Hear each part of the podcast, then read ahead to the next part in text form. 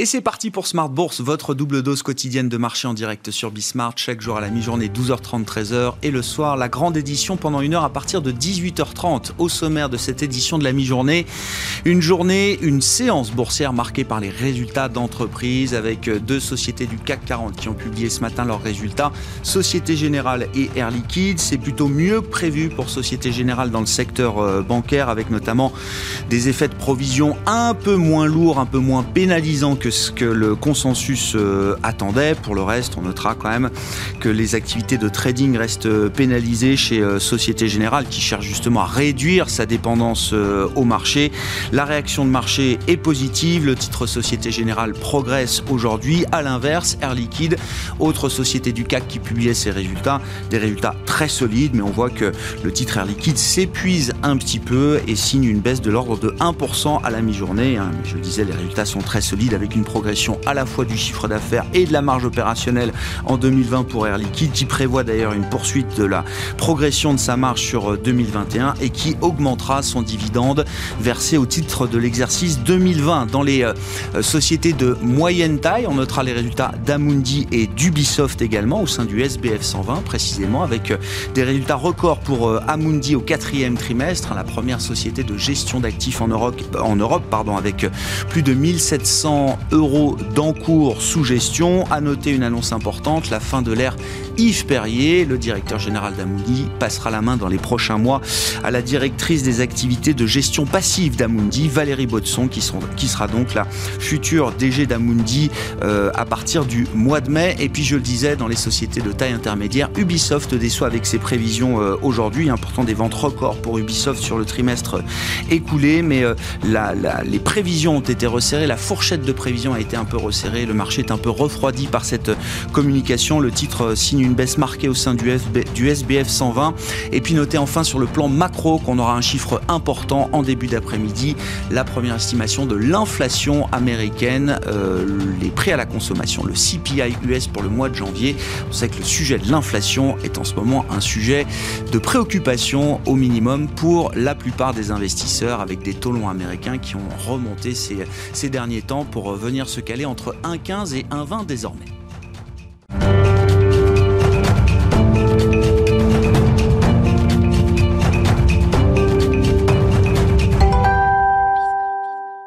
Deux patrons de gestion seront avec nous dans un instant pour évoquer la situation de marché, mais d'abord le résumé complet de cette séance boursière à mi-parcours en Europe avec Nicolas Pagnès depuis la salle de marché de Bourse Directe. Tendance autour de l'équilibre à la mi-journée à la Bourse de Paris. Euh, les investisseurs semblent limiter les initiatives depuis ce matin dans un contexte de marché marqué euh, par les estimations d'inflation euh, en Chine et en Allemagne, mais surtout par les nombreuses publications d'entreprises à Paris. En matière de contexte économique, tout d'abord, les investisseurs ont pris connaissance dès ce matin de la progression des prix à la production en Chine au mois de janvier sur un an. Ceux-ci gagnent 0,3%, portés notamment par les prix des matières premières, là où les prix à la consommation diminuent de leur côté de 0,3% sur la même période à cause des restrictions liées à la crise de coronavirus. En Allemagne, à présent, les prix à la consommation progressent de leur côté et témoignent d'une inflation qui repasse dans le vert en janvier. Euh, celle-ci s'élève à 1,6% en rythme annuel, se rapprochant ainsi de l'objectif de la BCE d'un niveau proche mais inférieur à 2%. En France, à présent, la production industrielle recule de 0,8% au mois de décembre par rapport au mois précédent. Dans le détail, la production manufacturière recule, elle, de 1,7% sur la période. Et les investisseurs qui garderont un œil sur les banques centrales aujourd'hui, ou plus précisément sur les prises de parole de leurs dirigeants, Jérôme Powell et Christine Lagarde doivent en effet intervenir euh, aujourd'hui dans le cadre d'événements économiques. Du côté des valeurs à suivre à la Bourse de Paris, à présent, euh, Société Générale voit ses pertes se réduire au quatrième trimestre, affichant un bénéfice net de 470 euh, millions d'euros sur la période, un recul de 30% par rapport aux résultats du groupe à la même période en 2019, mais qui reste néanmoins moins marqué euh, que les attentes des analystes. La banque a en effet vu ses provisions liées à la crise actuelle peser moins que prévu sur ses profits, ce qui est venu euh, contrebalancer le recul de ses activités de trading et notamment de trading obligataire que la Société Générale tente de restructurer pour en améliorer la rentabilité. De manière générale, la banque tente de réduire le profil de risque de ses activités de marché. Stratégie qu'elle poursuivra en 2021 en espérant réduire le coût du risque et faire augmenter euh, légèrement ses revenus au global. Air Liquide affiche des résultats en progression euh, pour 2020 de son côté. Le groupe annonce avoir plutôt bien résisté à la crise sanitaire malgré un léger recul de son chiffre d'affaires. Sa marge opérationnelle euh, notamment progresse tandis que son résultat opérationnel courant ressort à 3,8 milliards d'euros en hausse de 3,6%. Le groupe anticipe une nouvelle augmentation de sa marge opérationnelle et de son résultat net pour 2021. Le groupe va également augmenter euh, son dividende de près de 2% au titre de l'année 2020. On note également que Amundi voit ses revenus nets reculer de 4,1% en 2020 à 2,5 milliards d'euros. Le gestionnaire d'actifs annonce également reprendre le versement d'un dividende après l'avoir stoppé en 2019 à cause de la crise sanitaire. Et enfin, Natixis annonce des résultats trimestriels en baisse avec un résultat qui recule de 13% par rapport à 2019. Sur l'ensemble de l'année 2020, la banque affiche un bénéfice net part du groupe de 101 millions d'euros en recul de 95%. Mais si Natixis c'est sur le devant de la scène aujourd'hui, c'est pour une toute autre raison. Confirmant les rumeurs qui euh, couraient hier, BPCE, euh, la maison mère de Natixis, a déposé hier soir, juste après la clôture de la Bourse de Paris, une offre visant à racheter les 29,3% du capital de Natixis qu'elle ne détient pas encore, pour un prix de 4 euros par action. Un prix qui offre une prime de 8% par rapport au dernier cours de clôture de la banque, juste avant euh, la suspension de sa cotation, et une opération qui, si elle réussit, entraînerait un retrait euh, de la cote de Natixis, et on notera que Natixis gagne un peu plus de 7% à la mi-journée. Nicolas Pagnès qui nous accompagne en fil rouge tout au long de la journée sur Bismart depuis la salle de marché de Bourse Directe.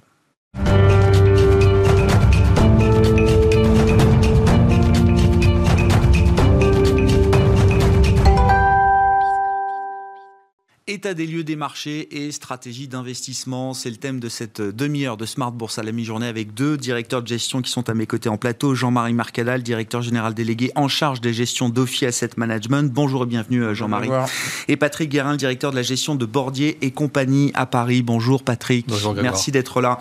La question que je vous pose à tous les deux, Patrick, je vous laisse la, la parole pour y répondre en premier, c'est est-ce qu'il y a encore de la place pour des investisseurs euh, raisonnable. Je sais pas comment on peut définir raisonnable, mais des investisseurs qui regardent quand même le prix et la valeur des choses, qui regardent les fondamentaux des, entreprises, ou est-ce qu'on est dans une logique euh, complètement différente aujourd'hui avec bon des phénomènes d'exubérance, on pourra y revenir, mais qui sont quand même de plus en plus présents dans le quotidien, en tout cas dans le narratif quotidien du, euh, du marché.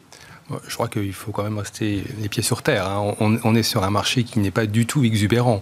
On a des valorisations qui sont certes élevées, mais euh, euh, si on regarde sur moyenne de long terme, aujourd'hui, les PE des marchés européens ou des marchés américains ne sont pas sur-apprécié. Mhm. Ça, c'est le premier point.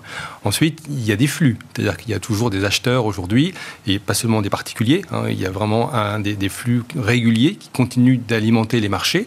Et donc, nous, nous pensons, je vais dire qu'il y a encore de la place pour aller aujourd'hui investir en bourse parce que euh, les, les, les, les, fondamentaux sont présents. Il y a de la croissance mm. qui euh, va revenir. Bon, on a eu une année 2020 un peu compliquée, et, mais en revanche, on va avoir un effet de base qui va être positif sur 2021. Alors, un premier trimestre compliqué, en effet, toujours sur les marchés européens un peu moins sur le marché américain, mais en revanche, on a des belles espérances sur le deuxième trimestre et sur le, surtout sur le deuxième semestre de l'année prochaine, de cette année. Donc oui, nous continuons à être investisseurs. Et ça veut dire que alors tout, tout ce qu'on raconte au quotidien, Tesla, le Bitcoin, euh, les green stocks, euh, euh, les SPAC, les introductions en bourse, c'est du bruit plus qu'autre chose aujourd'hui, ah, Patrick Non, c'est pas du bruit. On peut pas dire tout à fait cela. Ce serait pas tout à fait honnête. Il y a des gens qui vont investir sur Tesla. Nous n'en sommes pas. vous avez aussi effectivement beaucoup d'intérêt autour des, des crypto-monnaies. Nous, ça ne nous intéresse pas non plus. Donc ça veut dire qu'il faut bien choisir. Une fois de plus, ce qui compte, c'est la sélection des secteurs et au sein des secteurs, la sélection des titres sur lesquels vous allez porter euh, votre intérêt. Mm, mm. Comment vous regardez effectivement le, marché dans son ensemble et peut-être qu'il faut rentrer un peu aussi dans le, dans le détail entre des valorisations très riches d'un côté, des boîtes zombies de l'autre? Comment est-ce que l'investisseur euh, raisonnable fait son chemin, euh, Jean-Marie? Je, pense que l'investisseur euh, raisonnable a encore beaucoup de place parce que effectivement les bruits que vous mentionniez, c'est sur certains segments du marché qui montrent globalement une certaine complaisance un peu des marchés, ce qui fait qu'à terme, effectivement, il y a pas mal de bonnes nouvelles globalement qui sont dans les cours, et ça c'est un peu pour toute la bourse, parce que les marchés ont déjà anticipé le fait que on va sortir de la crise du Covid, grosso modo, à partir de la mi-année, euh, et que l'économie va repartir très franchement euh, positivement après. Donc le marché a acté ça. Et il y a quelques signes un petit peu d'exubérance, effectivement, sur le Bitcoin, sur Tesla, sur euh, certaines valeurs vertes, mm. parce que effectivement, les flux... mais il y a toujours un peu des bonnes raisons. Hein, c'est un peu excessif, mais il y a des bonnes raisons. Le Bitcoin... Exagérément rationnel. Voilà ce que me disait un investisseur un jour. le marché est exagérément rationnel. Exactement. Parce que le Bitcoin, quelque part, on ne sait pas trop ce que c'est mais on sait euh, que les monnaies intrinsèquement perdent de leur valeur. Mhm. Euh, je regardais euh, il n'y a pas longtemps dans des journaux américains, ils expliquaient qu'un dollar sur cinq a été créé depuis 12 mois. et on a fait la même chose en Europe. Donc ça veut dire que les monnaies, grandes monnaies, les unes par rapport aux autres, n'ont pas trop bougé, mais la valeur intrinsèque de chaque monnaie, comme on en a créé beaucoup, eh bon, eh ben, ça, veut dire que c'est un peu normal aussi que les actifs réels, dont les crypto-monnaies, montent. Alors moi je pense que les bitcoins, il faut regarder ça et les crypto-monnaies de deux façons. Un, le côté c'est euh, le reflet de la faiblesse intrinsèque des, monnaies classiques. Et deux, c'est un peu comme indicateur du risque global euh, des marchés, le, un peu le sentiment de marché. un baromètre. Pour un espèce de baromètre. Et de ce point de vue-là, c'est vrai que c'était peut-être un, peu excessif et surtout la dernière nouvelle euh, de Tesla, le gourou, le nouveau gourou des marchés, qui nous a dit acheter du bitcoin, donc on achète du bitcoin. Et là, c'est un peu excessif. Et qui nous dit un mois après, moi aussi j'en ai acheté. Donc là, je dis que c'est peut-être un peu des signaux d'un peu de surchauffe à court terme, euh, du sentiment d'optimisme un peu trop élevé, qui fait que effectivement, on est peut-être allé un peu trop loin, trop vite, et notamment ça peut être systémique pour le marché, c'est un risque. Non, pas du pas systémique. À mon avis, non, parce que euh, d'abord, euh, la capille boursière du Bitcoin euh, elle n'est pas si élevée que ça. Hein. Quelques centaines de milliards. Voilà, donc c'est pas non plus. Euh, ensuite, euh, là où il peut y avoir des excès, c'est par exemple les, petites valeurs vertes là qu'on voit en ce moment sur l'énergie nouvelle et tout. C'est vrai qu'il on voit des valorisations, c'est genre 15 à 20 fois le chiffre d'affaires, quoi. C'est même pas les PE, c'est 15 à 20 fois le chiffre d'affaires. Ça paraît beaucoup, mais en capi boursière, c'est pas énorme non plus parce que les grandes capitales boursières ne sont pas valorisées à des, niveaux extrêmes. Là, je suis mmh. totalement d'accord. Euh, à moi, ça me fait penser un peu toutes ces valeurs-là. C'est un peu comme les valeurs Internet en 2000. Euh, c'était trop cher, ça a explosé. Euh, la différence, c'est qu'à l'époque, bah, les valeurs Internet et les grandes valeurs de, technologie étaient fortes en capi, très mmh. élevées. Hein. on se rappelle de France Télécom hein, sur le CAC 40. Mais c'était révélateur d'une vraie tendance. C'est-à-dire que l'Internet, aujourd'hui, bah, c'est indispensable dans la vie quotidienne. Donc ça a marché. Hmm. Donc là, aujourd'hui, on peut faire le parallèle sur ces valeurs vertes, euh, où il y a beaucoup d'argent qui vient là-dessus. Quelquefois, c'est des valorisations trop élevées dans l'éolien, peut-être le solaire, euh, l'hydrogène. Mais le thème est bon. Le thème est bon. Hmm. Donc, euh, et en capi, c'est pas énorme non plus. Donc, si ça doit corriger, à mon avis, ça n'entraînera pas tout le marché non plus. Hmm. Quel est votre, vos, critères d'analyse aujourd'hui, euh, Patrick, chez, euh, chez, Bordier? Euh, Maison Suisse, généralement, elle aime bien la, qualité, la croissance, la visibilité. Est-ce que vous en trouvez encore à prix raisonnable Parce que se pose aussi la question de la valorisation, peut-être, pour les entreprises de, plus grande qualité aujourd'hui, hein, quand on regarde le marché de manière un peu différenciée on, a encore vraiment euh, de quoi faire nos emplettes, si je veux dire. C'est-à-dire qu'il y a. c'est le sujet. Oui, bien entendu. Parce qu'on peut encore déployer des investissements raisonnables. Oui, oui, tout à fait. Oui. Et puis il faut aussi euh, euh, se placer dans une perspective un peu plus longue. C'est-à-dire qu'on peut imaginer aujourd'hui que ça peut faire un peu peur parce que c'est un peu cher, mm. mais, mais je crois que rester à l'écart, par exemple, des valeurs technologiques américaines, des grandes valeurs technologiques américaines, je parle, mm, hein, mm. me semble-t-il, ce serait une erreur. C'est une erreur parce que parce qu'elles vont continuer sans nous. Donc il faut accepter de les acheter peut-être un peu plus cher. Mais encore une fois, je le répète, elles sont en prix beaucoup moins élevé qu'elles ne l'étaient il y a encore 20 ans. Mm, mm. Et elles sont aujourd'hui rentables.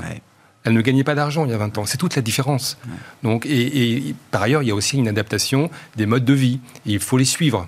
Et donc, il faut accepter d'entrer dans cette... Euh, sur ces valeurs peut-être à des niveaux qui paraissent élevés, mm, mm. mais, mais, mais si on, encore une fois, pardon, je vais me répéter, mais si on n'y on, vient pas aujourd'hui, on, va, on va rater une, une progression qui va se faire sans nous. Il y a les valeurs tech, il y a aussi le luxe. Quand on parle de la Suisse, euh, on regarde aussi beaucoup les valeurs du luxe. Tiens, d'ailleurs, on notera, alors, euh, Nestlé avait le, le, titre de plus grosse capitalisation boursière en Europe. LVMH était déjà la plus grosse capitalisation boursière en zone euro, mais désormais c'est LVMH qui est devant euh, Nestlé.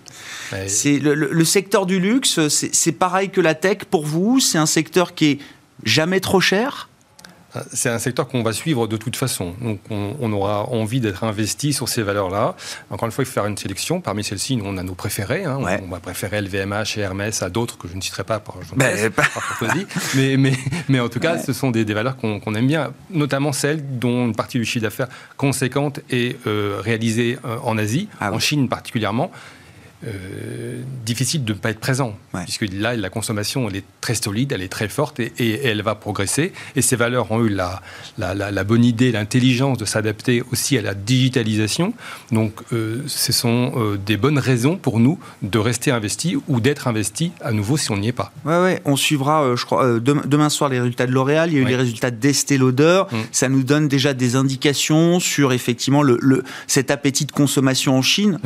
ces boîtes-là, ça fait 10 euh, ans et plus, peut-être qu'elle travaille ce marché chinois hmm. qui atteint des proportions importantes pour, pour, ces groupes aujourd'hui. Hein. Pratiquement 30% du chiffre c'est ça. Hein. Alors même qu'en même temps, euh, toutes, les, euh, toutes les ventes qui se faisaient dans les aéroports, évidemment, elles sont, pour des raisons évidentes, complètement à l'arrêt, et que l'Europe est un peu en berne. Mais en revanche, aux États-Unis, aussi, la consommation est, forte et, elles se tiennent bien, ces valeurs-là, en termes de chiffre d'affaires. Donc, on, en achète en fait une croissance internationale lorsqu'on les achète. On, sait qu'en 2021, on s'attend à une croissance de l'ordre de 4,5%. Mm-hmm.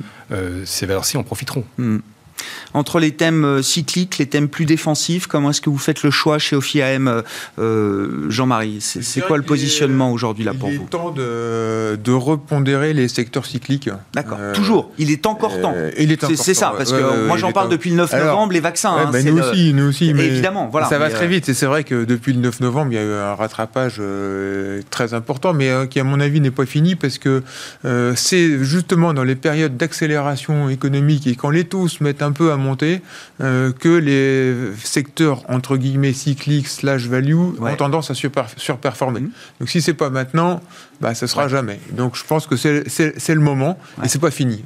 C'est vrai que ça va très vite, hein, on le voit euh, dans, les, segments des small limit cap, il y a pas mal de valeurs value industrielles et ça c'est allé très vite. Mais je pense que c'est pas fini. Jusqu'où on est prêt à aller quand vous parlez de cyclique euh, value? Est-ce que ça inclut euh, le secteur euh, bancaire? Est-ce que ça inclut le secteur pétrolier? Est-ce qu'il y a des secteurs intermédiaires Là aussi, c'est allé très vite, mais je pense que le secteur bancaire, bon, on peut en discuter sur la valeur intrinsèque des banques aujourd'hui, il y a plein de sujets, mais en tout cas, avec des courbes d'étau qui se pontifient, logiquement, les banques doivent faire, doivent faire un rattrapage, devraient avoir un parcours boursier intéressant. De même sur les valeurs pétrolières, mais là aussi, elles ont rebondi presque de 40% hein, mmh. depuis, euh, depuis le mois de novembre. Mais c'est peut-être pas fini, surtout qu'en plus, les valeurs pétrolières vont devenir des valeurs vertes. Si jamais elles se mettent à faire un spin-off de leur activité verte, euh, leur valorisation, elles vont créer de la valeur, comme on dit euh, Gérald l'actionnaire sera content. Et, ça, je pense que c'est un mouvement qui peut se produire dans les prochaines années. Pour vous, c'est le sens de l'histoire. Si on prend l'exemple de Total, par exemple, qui communiquait hier sur alors le, la nouvelle dimension du groupe qui devient un groupe d'énergie Total Énergie, ce sera le nouveau nom du groupe. Vous dites le sens de l'histoire, c'est qu'un jour, euh, on est peut-être la partie verte de Total qui soit cotée sur le marché. Je pense que toutes les grandes euh, valeurs pétrolières vont le faire, parce que je pense que la valeur globale de l'entreprise montera. Mm, mm. Euh, et c'est le sens de l'histoire, oui le, le, côté le plus euh, incroyable, c'est quand même c'est sur ce segment du pétrole et de l'air du temps, c'est que quand on voit le, fonds norvégien, le plus gros fonds de pension du monde, qui, euh, qui a plus de valeur pétrolière. Quoi. Donc du coup, on se dit euh, abondé par la rente pétrolière du pays. Je, je le rappelle toujours au passage, mais oui, effectivement, on a le droit de. voilà, c'est, on, on, est dans ce mouvement. ouais, je comprends. Jusqu'où Patrick Guérin chez, Bordier, jusqu'où est-ce que vous êtes prêt à, à jouer effectivement la partie cyclique sans abandonner le, thème de qualité qui, euh, qui, vous, euh, qui vous tient à cœur. Est-ce que vous trouvez là aussi des secteurs intermédiaires? Alors, est-ce que ça va jusqu'aux banques et jusqu'aux pétrolières? J'en sais rien. Malheureusement, je pense que ce sera un point de divergence ouais, mais, avec, oui, avec, avec monsieur, parce qu'aujourd'hui, on va rester à l'écart euh, des banques, on va rester à l'écart euh, des, euh, des, valeurs pétrolières traditionnelles, des énergies fossiles en fait. Mm. On va plutôt aller chercher des valeurs cycliques et industrielles. Alors dans le domaine de l'énergie, on n'est pas complètement non plus absent, puisque notre, notre regard se porte sur des valeurs qui produisent de l'énergie disons, renouvelable ou mhm. différenciante, euh, de la géothermie par exemple, comme une valeur comme Enel en Italie, euh, on l'a dans le portefeuille et euh, on, a, on est très content avec ça. De même Vestas qui a connu une correction récente en bourse, Vraiment, c'était trop élevé, vous avez raison. donc il y aura des points d'entrée. On, en a aussi, on en a aussi. il y aura des points d'entrée, hein, à nouveau. mais, mais, mais non, mais on, va, on va quand même être très sélectif. Hein. on on ne va pas quitter notre, notre ADN qui nous conduit à rester sur des valeurs de croissance majoritairement. Hmm. cette partie cyclique pour vous chez, chez Ophi, euh, Jean-Marie, il y, a une poche un peu tactique, on peut le dire comme ça? C'est euh, un moment de marché qu'on cherche à, exploiter? je, dirais que quand on a des portefeuilles plutôt euh, blend, comme on dit, qui ne sont pas forcément mélangés, typés, voilà, mélangés, effectivement, on, a tendance à, aujourd'hui repondérer, enfin d'ailleurs c'est ce qu'on a déjà fait, mais mm. on, garde cette repondération sur... Euh, mais quand on dit rattrapage, on ne dit pas qu'il va y avoir une rotation, on ne dit pas qu'il y en a une, les unes vont baisser et les autres vont mm. monter. Mm. On pense que globalement, à horizon un an, tout va monter mais que certaines vont monter plus vite. c'est un, peu ça notre idée. Hein. c'est une remise à niveau en fait voilà. D'une partie du marché. Voilà, parce que à part les segments euh, verts un peu trop excessifs où il peut y avoir des corrections quelquefois un peu violentes s'il y a des, s'il y a des accidents un peu industriels ou des, dans la croissance, mais globalement on n'a pas un, scénario où les taux vont monter beaucoup. Donc si les taux montent pas beaucoup, hmm. les grandes valeurs de croissance euh, ne vont pas corriger énormément ou à mon avis elles vont continuer à monter, mais peut-être un peu moins, mais elles n'ont pas, elles pas de raison mm. de, baisser fondamentalement. Et si les taux se mettaient à monter euh, beaucoup plus que ce qu'on imagine, euh, Jean-Marie? C'est le sujet, là, notamment pour l'économie américaine, euh, avec les, les, publications et les commentaires de Larry Summers, d'Olivier Blanchard, qui disent sur la partie budgétaire, attention, en faire trop, effectivement, c'est sans doute le bon choix. On en a fait trop peu, sans doute, pour gérer les crises précédentes. Il faut en faire trop, c'est un risque à prendre. Mais attention, parce que là, c'est plus le risque d'en faire trop c'est le risque que ce soit much too big, comme dit euh, Olivier Blanchard. Et là, c'est plus une surchauffe, mais c'est peut-être une ébullition de l'économie américaine qui nous attend. Nous, on pense qu'on en, est loin.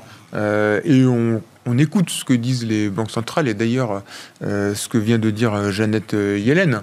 maintenant, ils disent, grosso modo, on est loin euh, du plein emploi aux États-Unis, on est loin d'une activité économique satisfaisante et on est plutôt en train euh, de sortir de la déflation, enfin d'éloigner un peu la déflation pour aller un peu vers un peu plus d'inflation, mais on est loin encore euh, dans une situation d'inflation inquiétante. Et je pense qu'il faut leur faire confiance. Alors c'est vrai que leur communication cette année va être plus compliquée, mais ils disent on ne bougera pas jusqu'en 2023, quelles que soient les, les conditions de marché. Donc, et ça veut dire qu'ils, euh, grosso modo, ils vont avoir une, une, politique très accommodante, voire de soutien euh, des titres obligataires.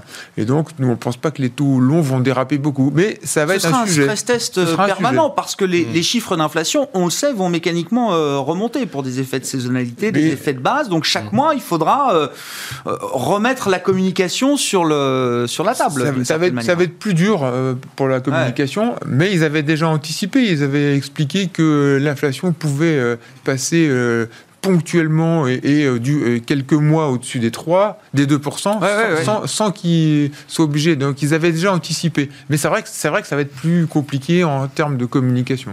Sur ce risque d'inflation, comment vous l'évaluez chez Bordier, Patrick? Est-ce que c'est un risque de très long terme? Est-ce que c'est peut-être un, un, cycle où l'inflation sera un peu plus présente à un moment? Qu'est-ce que ça implique pour l'investisseur? Est-ce que c'est un bon risque? Est-ce qu'on est content d'avoir de, de l'inflation quand on est investisseur? Ou est-ce qu'à un moment, ça peut être une une situation euh, compliquée qui rend les actifs peut-être vulnérables. en soi, avoir de l'inflation, c'est pas mauvais pour les actions, hein. mm. pour les marchés d'actions. C'est même plutôt pas mal. Hein. C'est-à-dire qu'il y a de la croissance. On accompagne la croissance. Il ne faut pas qu'il y en ait trop, simplement. Donc c'est un bon équilibre. Et pour essayer d'éviter de, ou tout le monde de lutter dans, nos, dans les portefeuilles contre l'inflation, bah, on met un peu d'or. Donc c'est une façon de réagir aussi. Donc on met 5% d'or à peu près, ce qui est un, bon proxy. C'est une manière de dire, bon, bah, si euh, ça dévisse au niveau des devises, on a quelque chose qui vient compenser un mm-hmm. peu. Hein, mais, mais, euh, je partage ce qui vient d'être dit, c'est-à-dire que je vois pas très bien l'inflation euh, exploser dans les, euh, à horizon visible. Mhm. On va avoir en effet euh, un peu plus d'inflation qu'aujourd'hui, mais d'ailleurs on a plutôt de la déflation, donc c'est plutôt comme ça qu'il faut voir les choses. en tenant compte des, la, de l'augmentation assez importante, on l'a évoqué tout à l'heure, du prix du pétrole, qui est un des composants majeur de, du panier qui détermine l'inflation. Mais euh, pour le reste, je ne suis pas certain qu'on assiste à une euh, grande progression euh, de l'inflation. Et donc, je pense que les taux d'intérêt long terme vont rester maîtrisés, de l'ordre de 1,5%. Si c'est 1,5%, c'est pas grave. Et, et donc, ça ne nous inquiète pas et, et 1,5%, le, le, marché action dans son ensemble peut supporter, y compris les, les, la partie la mieux valorisée du marché action, les valeurs de tech, les valeurs de croissance. Ouais. Les, prix suivront. Oui, oui aussi dans le secteur, donc c'est pas du tout inquiétant pour nous. Bon. Les marges sont suffisamment importantes. Hein. Et, l'or toujours en couverture, j'allais dire, comment est-ce qu'on se couvre contre ce risque-là ou ces risques-là Vous dites c'est un peu d'or. Euh, un peu d'or. Jean-Marie, euh, le risque d'inflation, euh, il, est forcément limité euh, aujourd'hui, c'était 1,5 euh, sur les taux longs américains. Il n'y a pas de risque de sell-off, il n'y a pas de, risque de. Il y a toujours un risque, mais ce n'est pas, notre scénario parce que ce serait parfait. une inflation autour de 2, 2,5, c'est parfait pour les marchés actions, c'est parfait pour les gouvernements qui pourront rembourser avec des taux réels plutôt faibles. Hmm. et donc, on aura une croissance nominale dans des zones très intéressantes pour les entreprises. Euh, et n'oublions pas que globalement, on est quand même encore dans un monde où il y a plus de forces déflationnistes qu'inflationnistes. Hein. Mm. Donc, euh, en fait, euh, ce serait le scénario idéal. Alors, il peut y avoir des petites craintes de marché ponctuelles sur des chiffres intempestifs, mais logiquement, les taux longs américains n'ont pas de raison de monter pour les raisons que je vous ai expliquées. Et, et, et, en général, si on regarde depuis 40 ans, les, les, marchés actions aiment bien quand il y a un peu d'inflation et quand les taux remontent un peu. Le tout, c'est le un peu. Il faut faut pas que les taux remontent de façon inattendue. La bonne température, quoi. Voilà, exactement. Alors, on se souvient tous de 94 où les taux longs avaient monté trop rapidement et de façon inattendue. Là, les marchés actions n'avaient pas aimé. On se souvient de 2015 le, fameux, la, mauvaise communication de la Fed. Et effectivement, mm. les marchés avaient pris peur parce que les taux longs étaient montés trop rapidement. Et puis, euh, fin 2018 aussi, les taux longs euh, américains avaient pris un point en, quelques semaines. Et là, le marché action n'avait pas aimé. Mais sinon, le marché action aime bien quand les taux remontent euh, dans des proportions limitées, surtout quand les taux réels restent, voilà. Très faibles, voire négatifs aujourd'hui. Oui, c'est ça. on n'a pas constaté d'ailleurs que, le, que les marchés actions particulièrement mal digéré la récente progression des taux longs, c'était de 0,8 à 1,15 comme vous l'évoquiez tout à l'heure ça n'a pas du tout fait bouger euh, les, marchés. Non, non. ça ne s'est pas inquiété. Les marchés qui sont toujours au plus haut, hein, mm. plus haut historique pour les marchés américains. Les actions mondiales dans leur ensemble sont au plus haut euh, historique avec des, divergences de, performance. Mais on va dire que l'Europe, quand même, depuis le début de l'année, euh, ne fait pas aussi pâle figure que ce qu'on pouvait craindre. On tient quand même sur, sur des performances positives depuis le 1er janvier pour la plupart des indices européens. Merci beaucoup, messieurs. Merci d'avoir été avec nous pendant cette demi-heure. Smart Bourse, l'édition de la mi-journée se termine ainsi. Patrick Guérin était avec nous, le directeur de la gestion de Bordier et compagnie à Paris, et Jean-Marie Mercadal, directeur général délégué en charge des gestions d'Ophi Asset Management. On se retrouve ce soir à 18h30 en direct sur Bismart.